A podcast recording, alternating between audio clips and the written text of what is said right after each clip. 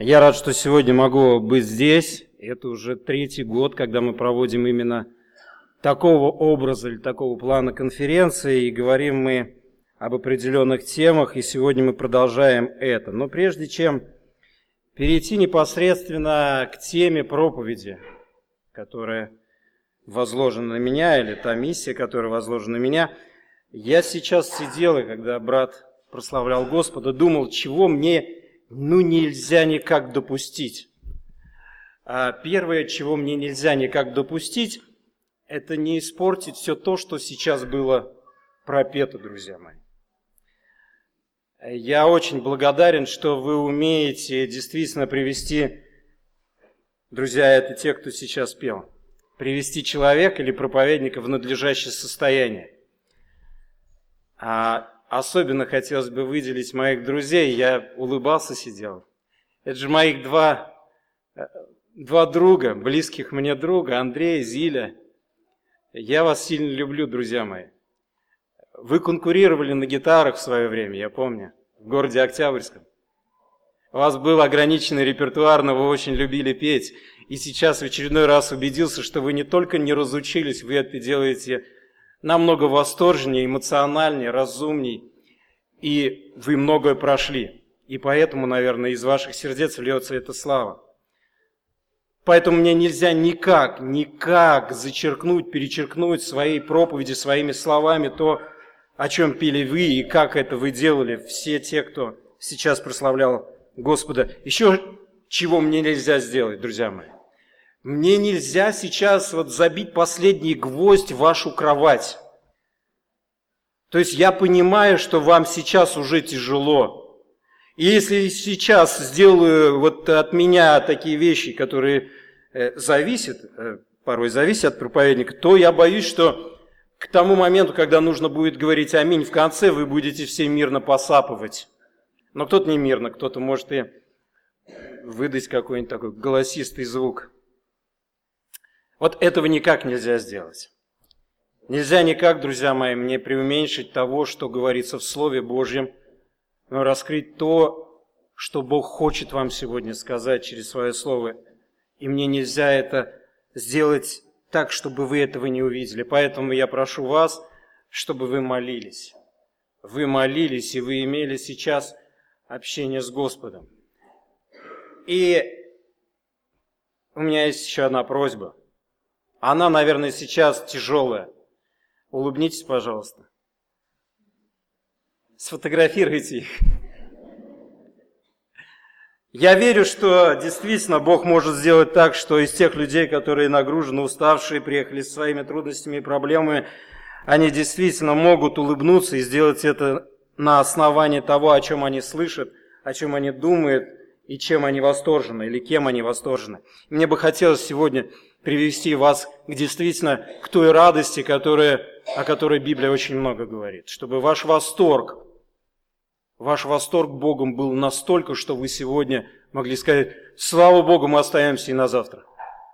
Друзья мои, хорошо. Тема, которая у меня сегодня, это тема, которая раскрывает, раскрывает суть того, кому мы поклоняемся этот объект, этот объект вообще неопознанный летающий, или это все-таки опознанный, и нет другого объекта, который желательно бы знать, и желательно бы от него иметь восторг. Друзья мои, мне бы хотелось, чтобы вы сейчас были предельно внимательны. Предельно внимательны. Итак, мы сегодня и прямо сейчас будем говорить об объекте поклонения, друзья мои об объекте поклонения. Давайте прочитаем 21 20, давайте с 20 стиха по 24. Это основная, основной текст, основа вообще всей нашей конференции. Это 4 глава Евангелия от Иоанна. «Отцы наши поклонялись на этой горе, а вы говорите, что место, где должно поклоняться, находится в Иерусалиме. Иисус говорит ей, поверь мне, что наступает время, когда и не на горе этой, и не в Иерусалиме будете поклоняться Отцу. Вы не знаете, чему кланяетесь, а мы знаем, чему кланяемся, ибо спасение от иудеев, но настанет время, и настало уже, когда истинные поклонники будут поклоняться Отцу в духе и истине. Ибо таких поклонников Отец ищет себе.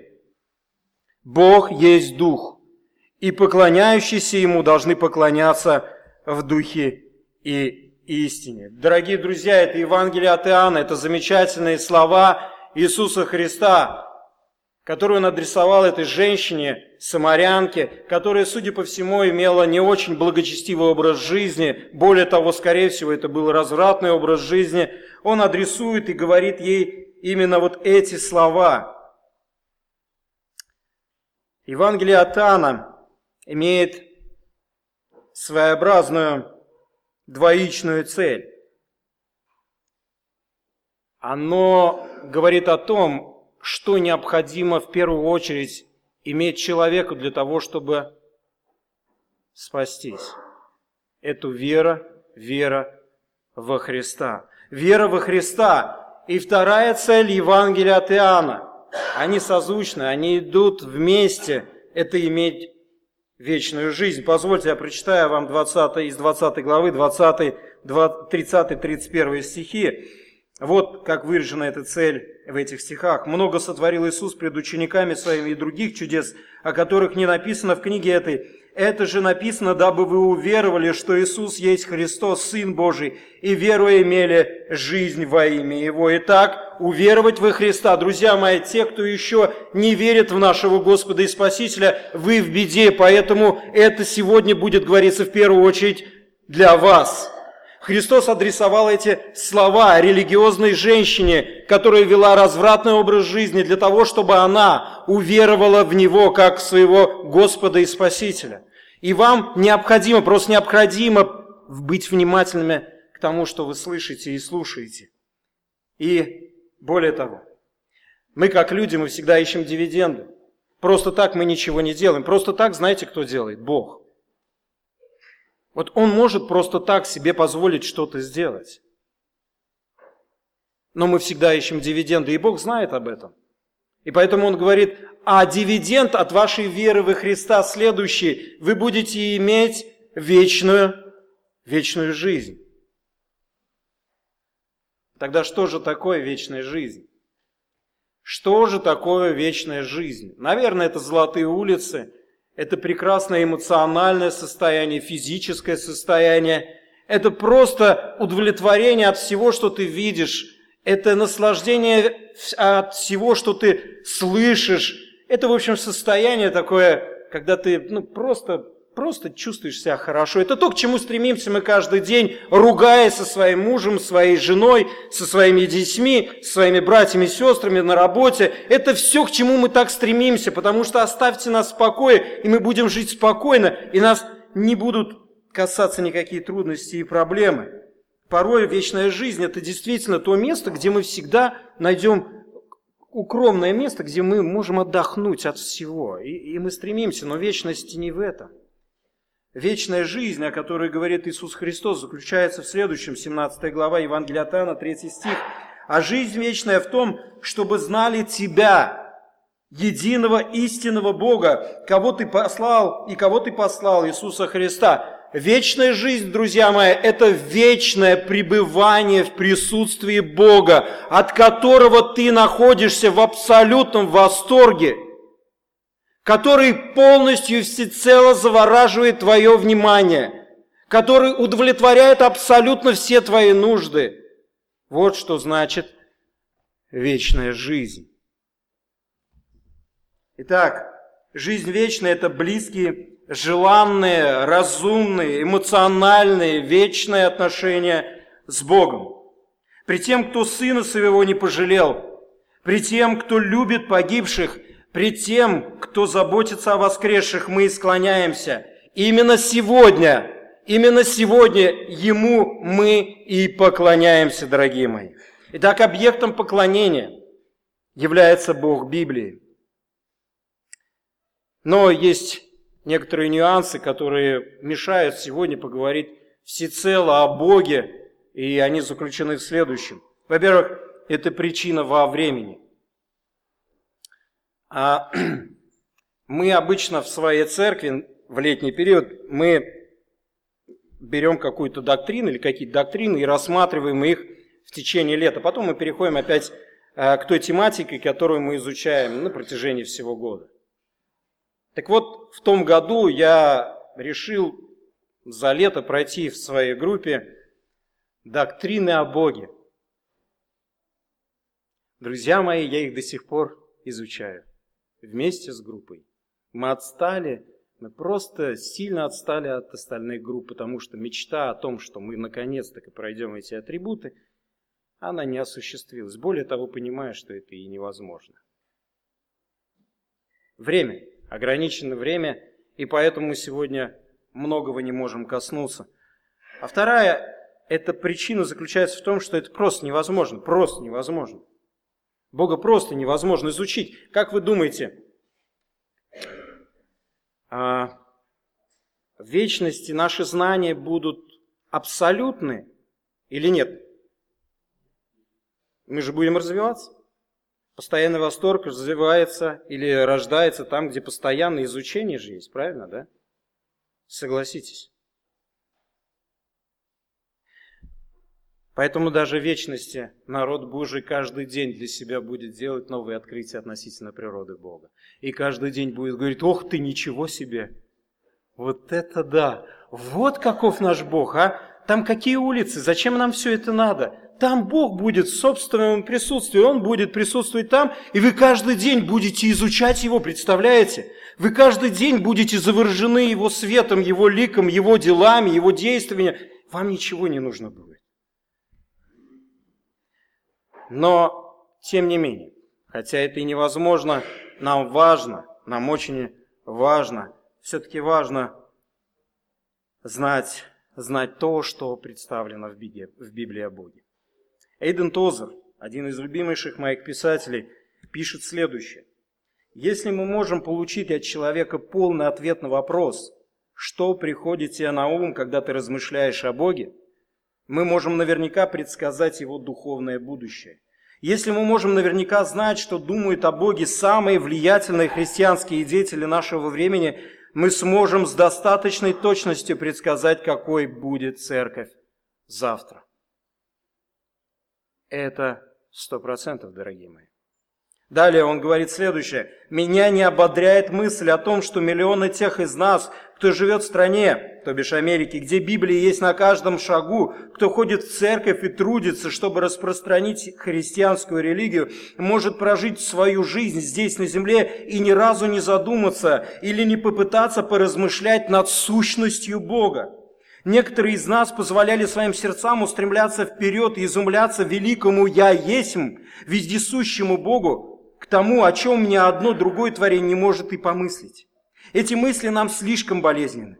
Мы предпочитаем думать о том, что еще хорошего можно сделать, как, например, построить более совершенную мышеловку, или как вырастить две травинки там, где росла только одна. Мы очень дорого поплатились за секуляризацию своей религии и разложение нашего внутреннего мира, за те вещи, незначительные вещи, которыми мы заполняем свои умы и свои разговоры мы пренебрегаем размышлением и созерцанием над творением в свете того, кем является Бог. Не правда ли? Что еще сделать?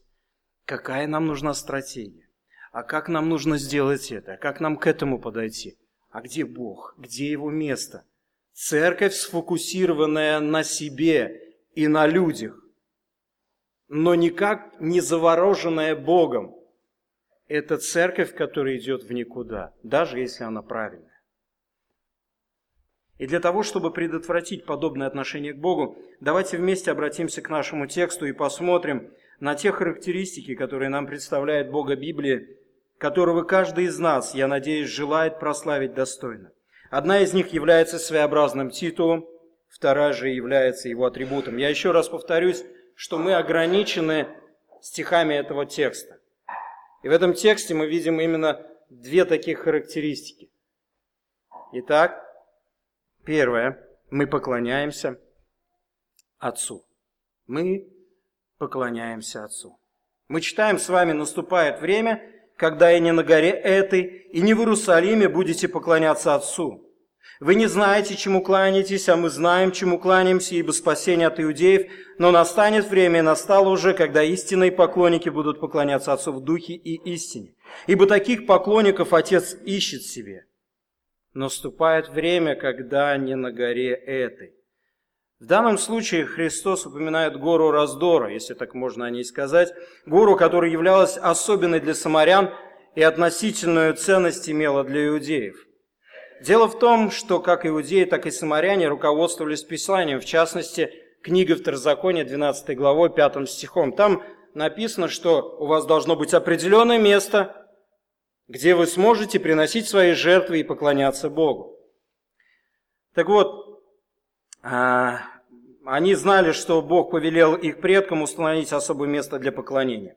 Иудеи основывались на книгах царств и Паралипоменон – частности, 2 Царство, 7 глава с 5 по 13 стих и 2 Паралипоменон, 6 глава 6 стих, они избрали таким, э, таким местом Иерусалим. Или как гора называется, где это все происходит? Сион. Точно. В отличие от них, самаряне, основываясь на книге «Бытие», 12 главе 6-7 стихом, избрали Сихем, где Авраам поставил своих, свой первый жертвенник. Вопрос, и что из этого? В чем проблема? Проблема заключалась в следующем. Самаряне не признавали никаких книг канона, кроме пятикнижия. То есть Тора – это Бытие, Исход, Левит, Числа и Второзаконие были те, теми книгами, которые они, о которых они могли говорить как о книгах, которые, которые они готовы изучать. Так вот, Интересно, знаете что? Недавно узнал, что оказывается э, в книге Второзакония, где написано о месте, где они должны были приносить жертвы и поклоняться Богу, они даже подписали, их переписчики самарянские, они подписали «Гора Горизим». Удивительно, что только не сделаешь, чтобы свою доктрину воткнуть в Священное Писание. Так вот, гора Горизим возвышалась над Сихемом, и именно на ней израильтяне, перед тем, как войти в обетованную землю, произносили благословения, обещанные Богом. Помните? Благословение и проклятие. Благословение и проклятие. Благословение и проклятие. Как результат, именно гора Горизим стала местом расположения храма самарян. Он действительно у них был. Храм, куда они приходили на поклонение. Так вот, Иисус, отвечая на вопрос о месте поклонения, затрагивает очень важную тему, которая, судя по всему, беспокоила самарянку. Он говорит, наступает время, когда и не на горе этой, и далее, и не в Иерусалиме будете поклоняться Отцу. Он не просто разбил богословие самарян в данном случае, он еще и коснулся самого драгоценного, драгоценного для иудеев. Их места поклонения, их место поклонения – храма, который стоял в Иерусалиме. Именно слова, если кто-то помнит, именно слова о храме станут основой обвинения Христа. То есть вы должны понимать, это нечто ценное, за что каждый иудей, я не говорю о самарянах, они прицеплены к этому месту были. Храм для них был самым благословенным местом. Местом, где они получали получали прощения грехов, местом, где они приходили к Богу, где они могли иметь общее поклонение. И так как только Христос сказал, что Он может храм разрушить в три дня, и потом вновь его сотворить, эти слова потом Христа, искаженные слова Христа были представлены на суде, когда его обвиняли. Более того, именно за слова о храме будет побит камнями до смерти Стефан. Кто помнит? Шестая, седьмые, восьмые главы книги Деяний. Как только он начал говорить о храме, кто помнит, какая реакция была у иудеев? Заскрежетали они кое-чем. Это было просто, просто возмутительно для них. И Иисус здесь говорит о том, что и не там, и не здесь будет происходить поклонение Богу. Джон МакАртур комментирует данный текст следующим образом. Оба места вскоре станут ненужными, и ни одно из них не будет играть никакой роли в жизни людей, поклоняющихся Богу в духе и истине, а Иерусалим даже будет разрушен вместе с его храмом. Все это произойдет в 70-м году по Рождеству, по Рождеству Христову. И далее Христос говорит очень важные слова. Вы не знаете, чему кланяетесь. А мы знаем, чему кланяемся. Ибо спасение от иудеев. Здесь Христос говорит, что самаряне действительно не знали Бога, невзирая на всю свою религиозность. А, они были ограничены откровением Пятикнижия, и поэтому они не могли поклоняться так, как этого требовал Бог. В противоположность им, иудеи обладали полным откровением, и у них было все для того, чтобы поклоняться в соответствии с требованиями Творца. Конечно, не все, но тем не менее они знали своего Бога, его драгоценные слова, слова счастья и радости, слова, дарующие жизнь. Но настанет время, и настало уже, когда истинные поклонники будут поклоняться Отцу в духе истины. Ибо таких поклонников Отец ищет себе. Настанет и настало. Это драгоценные слова, эти слова открывают всю славу наступившего времени. Сын Божий, наш драгоценный Спаситель, своим приходом отворил двери в удивительный мир. Мир, исполненный славой Отца. Мир, наполненный настоящим отцовством и заботой. Это удивительно. Друзья мои, вы открываете Ветхий Завет и видите, что там говорится о Боге как об Отце, как вы думаете, сколько раз? Ветхий Завет, я покажу вам. Ну, так вот, просто вот, чтобы вы увидели. Видите, да? Давайте просыпайтесь, друзья мои, давайте будем думать. Ну, сколько раз? Я вам скажу 15. 15 раз.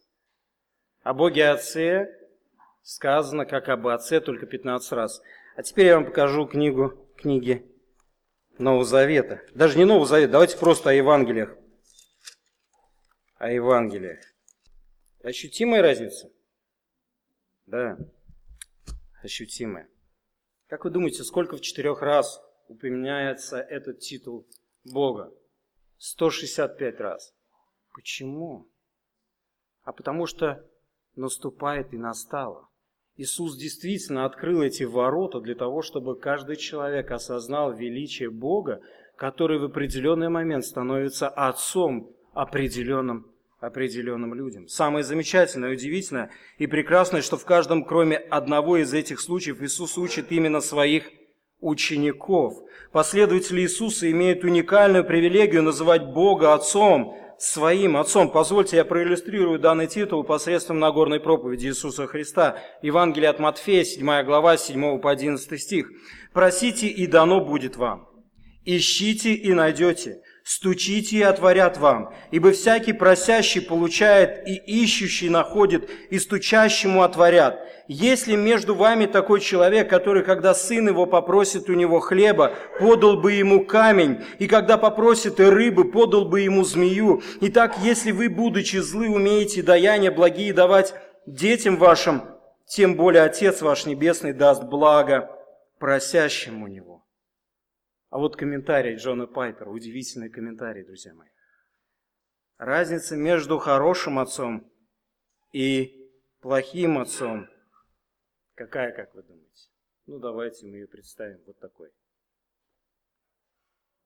Разница между хорошим отцом и плохим отцом вот такая.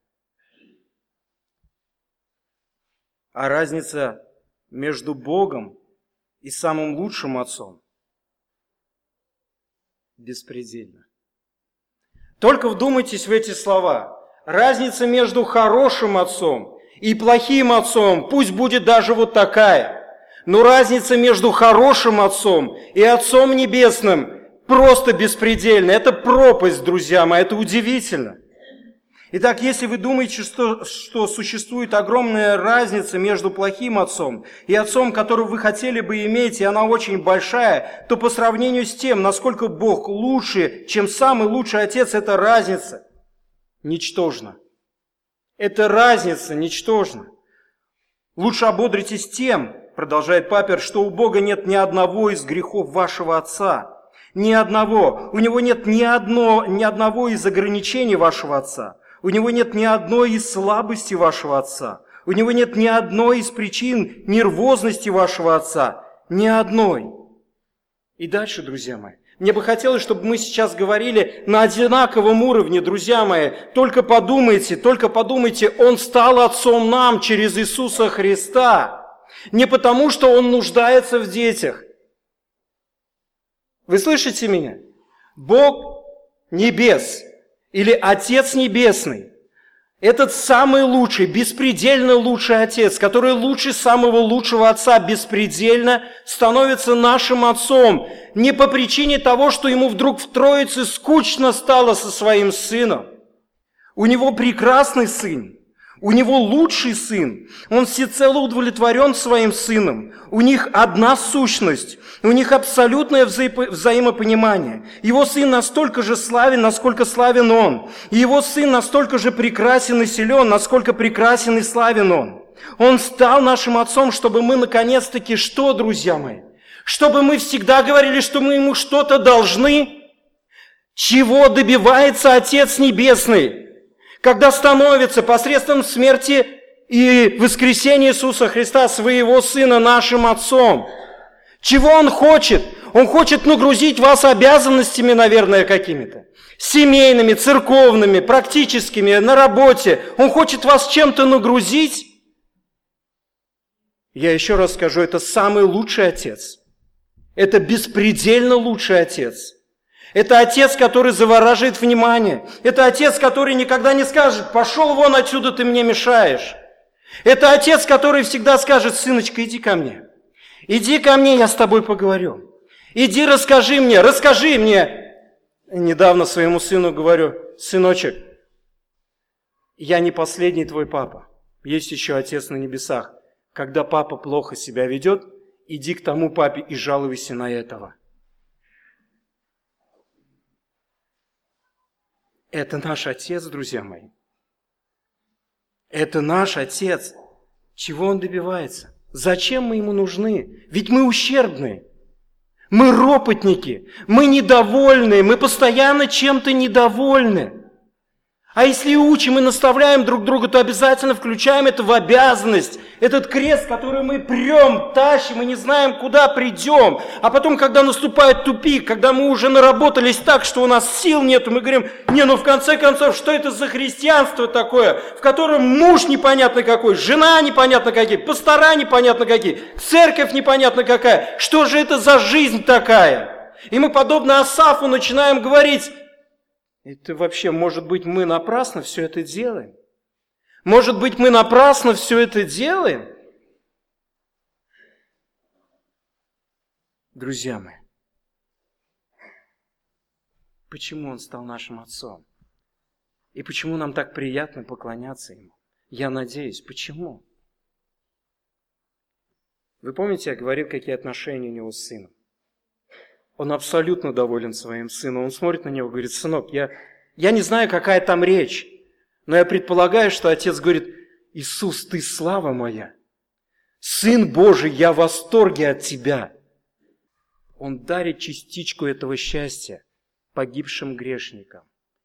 Испытать здесь на земле совершенную любовь Отца. Только вдумайтесь в это. Он дарит свои отношения себя для того, чтобы вы были просто в абсолютном восторге от Него.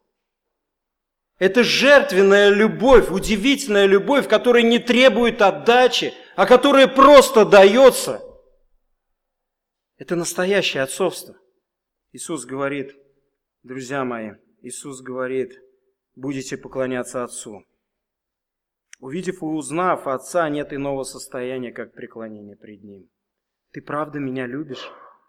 А когда я впал в грех, ты правда меня любишь? Сынок, иди ко мне. Доченька, иди ко мне. Тебя обидели? Иди ко мне. Я папа, я тебя пойму, я услышу, никогда не накричу на тебя. Иди ко мне. Приди ко мне, говорит Господь, и я буду тебя, я буду тебя любить по-настоящему. Мне не нужны дивиденды. Если ты не воздашь славу мне, я от этого ущербнее не стану. Бог независим от нашей славы. Он пришел в этот мир подарить себя вам. Для того, чтобы вы ощутили полноту взаимоотношений и счастье, которое находится внутри Троицы. И это наш Отец, друзья мои. Вчера мы имели прекрасную, удивительную беседу с моим старшим сыном. Мы ехали сюда, с Уфы. И иногда его вопросы, это просто меня повергают а, в транс. Я не знаю, что ему ответить. Он мне задал вопрос. Мы с ним беседовали о Боге, говорим, говорим, говорим, говорим. И тут он говорит, папа, ты, а, а ты не хотел бы задать вопрос тем, кому ты, э, кому ты проповедуешь? Вы сейчас услышите, какой. А вы не считаете меня ненормальным?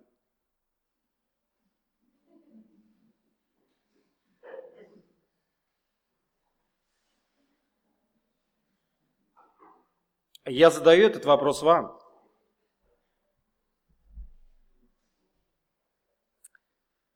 Ты чудный мой сынок, я тебя сильно люблю, малыш.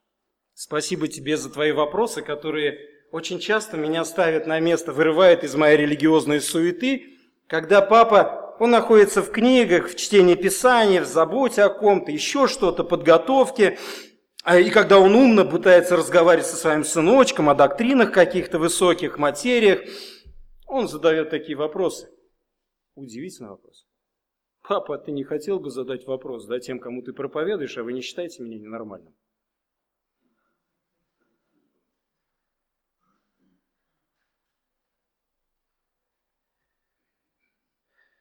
Спасибо, сынок, за твои удивительные вопросы, которые вырывают меня из пучины религиозных дел и заставляют в очередной раз обратиться к Богу благодаря и благодать, Богу благодати и любящему Отцу, потому что они Какие мои бы убедительными слова не были сегодня. Слышите, да? Как бы я восторженно не говорил о Отце, который любит и который дарит вам беззаветную любовь, мои слова – это ничто. Это ничто. Это нужно вкусить и сказать, как благ Господь. Это нужно попробовать, об этом нужно размышлять. И как бы я вас здесь не призывал, я могу показаться для вас всего лишь ненормальным человеком, который говорит о каких-то вещах, оторванных от жизни церкви. Но мне бы так хотелось, чтобы каждый из вас ощутил присутствие Отца в своей жизни – и осознал, что ему от вас вообще ничего не нужно, он себя дарит вам. Вообще ничего не нужно ему. И даже если вы умрете, и даже если умрет церковь города Салавата, Уфы, Стерлитамака, Кумертау, он не потеряет ничего, друзья мои. Славы у него меньше не станет. Поклонников ему больно-то, честно говоря, и не нужно. У него есть Сын и Дух Святой, и они в восторге у себя в от, от друг друга. Они дарят себя, Отец дарит себя и говорит, вкусите эти отношения. Вкусите мою доброту, которую я имею по отношению к каждому из вас. Когда тебе плохо, когда ты в грехе или когда ты счастлив, помни, Отец рядом с тобой. И это удивительно, друзья мои. Ведь чаще всего Бог, которого мы верим, это Бог, который требует, требует, требует, требует святой жизни. Поэтому ты спрашиваешь, чего ты хочешь, брат, сестра? Моя молитвенная нужда быть святым. Угу. А какая твоя? Мне моя молитвенная нужда, чтобы изменилась моя жена. Чтобы изменился я по отношению к... Изменить по отношению к Отцу. Пойми, это тот, кто дарит себя и свои отношения тебе сегодня. И это его, это его подарок. Поэтому, мои дорогие, возможно, израненные, уставшие, а возможно, счастливые и печальные, мои братья и сестры и мой сынок, говоря вам прекрасные слова об Отце, Отце, который дарит вам счастье отношений Бога Отца и Бога Сына. Я не полагаюсь на свое красноречие, красноречие Тозера, МакАртура. Я лишь полагаюсь на него, на любящего Отца, чтобы он открыл ваши очи на его беспредельную отцовскую любовь, явленную человечеству и каждому из вас, на любящего Отца. Даже не так. Да откроет вам Бог себя, как Отца, во всей полноте, чтобы у вас не осталось ни одной частички сомнения, поснись пред Ним в восторге. И далее. Мы поклоняемся Богу, который есть Дух. Мы читаем с вами, Бог есть Дух, и поклоняющиеся Ему должны поклоняться в Духе истине. Бог есть Дух, и поклоняющиеся Ему должны поклоняться в Духе истине. Это и есть сущность Бога. Это был выразительный ответ человеку, в представлении которого Божье присутствие было ограничено определенным местом. Иисус говорит на это «нет». Его приход ознаменовал время поклонения Богу, по всей земле. Его приход ознаменовал время поклонения Богу любой нации. Его приход ознаменовал время достаточного откровения о Боге. Приход Христа ознаменовал время концентрации внимания на Боге через Голговский крест и пустую гробницу. Духовность Бога раскрывает нам глубину Его природы. Он не имеет физического тела, он не является какой-либо известной нам энергией, он не является совершенным разумом, он не подобен ни пару, ни воздуху, ни пространству, потому что все есть, все, что есть, есть творение. А он творец. Послушайте, что говорит по поводу духовности Бога Вейнгрюдом. Бог есть дух. А дальше формула. Удивительная формула. Что бы это ни означало, так начинаются формулы, кстати. Что бы это ни означало, это такое существование, которое не подобно ничему в творении. X плюс Y – неизвестность. Спасибо Грюдам за такую помощь. Это удивительно.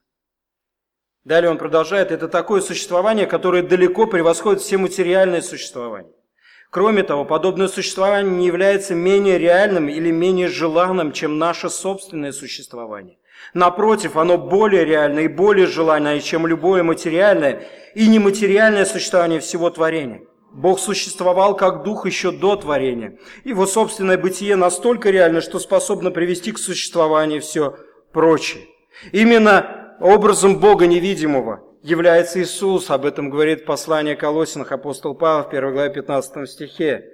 Именно Бога невидимого проставляет апостол Павел в 1 Тимофея 1 главе 17 стихе. Именно Богу невидимому доверился Моисей, э, об этом говорится в послании к евреям 11 главе 27 стихе. Один комментатор Писания говорит следующее. Представление о величии Господа было утрачено как раз в то время, когда религии удалось многого достичь, а церкви с виду стали более процветающими, чем когда-либо на протяжении последних нескольких столетий. Но тревожит то, что наши достижения являются в основном внешними, а наши потери полностью внутренними. И поскольку именно внутренние условия оказывают влияние на качество нашей веры, то, может быть, и достижения наши – это не более, чем наши потери, распространяющиеся все дальше и дальше. Суть идолопоклонства – это принятие мысли о Боге, недостойных Его. Писание говорит, Писание говорит, Христос говорит, Его сладостные уста говорят, Его необыкновенный опыт отношений с Отцом говорит, Бог есть Дух, и поклоняющиеся Ему должны поклоняться в Духе и истине. Всемирная история показывает, что ни один народ никогда не поднимался выше своей религии. А духовная история человечества свидетельствует, что не было ни одной религии, наличие которой превышало бы величие проповедуемой ею идеи о Боге поклонение Богу может быть возвышенным и непорочным. Или же наоборот, приземленным и нечистым, и в зависимости от того, каким являются мысли верующего человека о Боге. Возвышенными или приземленными. Бог есть Дух, и поклоняющиеся Ему должны поклоняться Ему в Духе истине. Духовность Бога, друзья мои. Где бы вы ни находились, где бы вы ни находились, Он всегда доступен. Он всегда доступен, где бы вы ни, ходили, ни находились. А любое время, любое время, любое время, где бы вы ни находились, Он всегда доступен, Он никуда не вышел. Он всегда доступен, Он есть Дух, который осознанно дарит себя вам. В вашей жизни может быть много проблем и трудностей.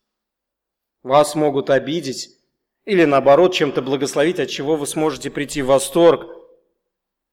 Друзья мои, Бог всегда доступен для того, чтобы, для того, чтобы воззвать к Нему в период несчастья для того, чтобы возблагодарить Ему в период счастья. Друзья мои, как этого не хватает сегодня нашим церквям? Я не так давно проповедовал в нашей церкви и говорил относительно того, что мы люди, которые верят во всевластие Божье. Живем так, как будто руководим своей жизнью сами. Мы печальные. Мы печальные. Кто помнит, когда вы уверовали, какие эмоции обуревали вами? Знания какими у вас были? Зиль меня помнит. Андрей меня помнит. Я вас помню, кстати, тоже хорошо. Мы же как дети ликовали о нем. Мы безумные поступки ради него могли. Могли выйти с гитары и петь в парке. Могли могли. И делали это, и радовались об этом. На нас смотрели и думали, как раз, а это ненормальное. Это ненормально. Это куда-то ушло от нас. Мы стали более прагматичными, мы стали более рассудительными, мы стали размышлять, как это произведет, какой эффект будет. Мы стали сфокусированными на самих себе. Сколько раз в день мы обращаемся к Богу в молитве, который есть Дух, который присутствует везде и как Отец готов нас принять. О, друзья мои, признайтесь сами себе. Этого не так много. Не так много. Более того, этого мало. Этого мало, а это говорит о том, что Он нас не вдохновляет. Мы сфокусированы более на делании, нежели на созерцание этого Бога, нежели на обращение к этому Богу.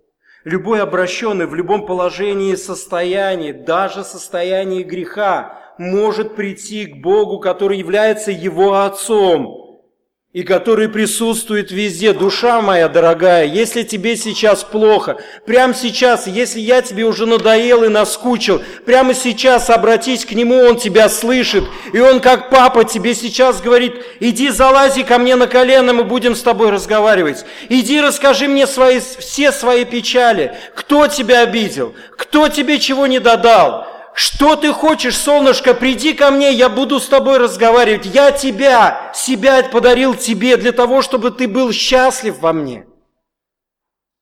Душа, приди к Нему. Он реально, реально будет работать в твоей жизни.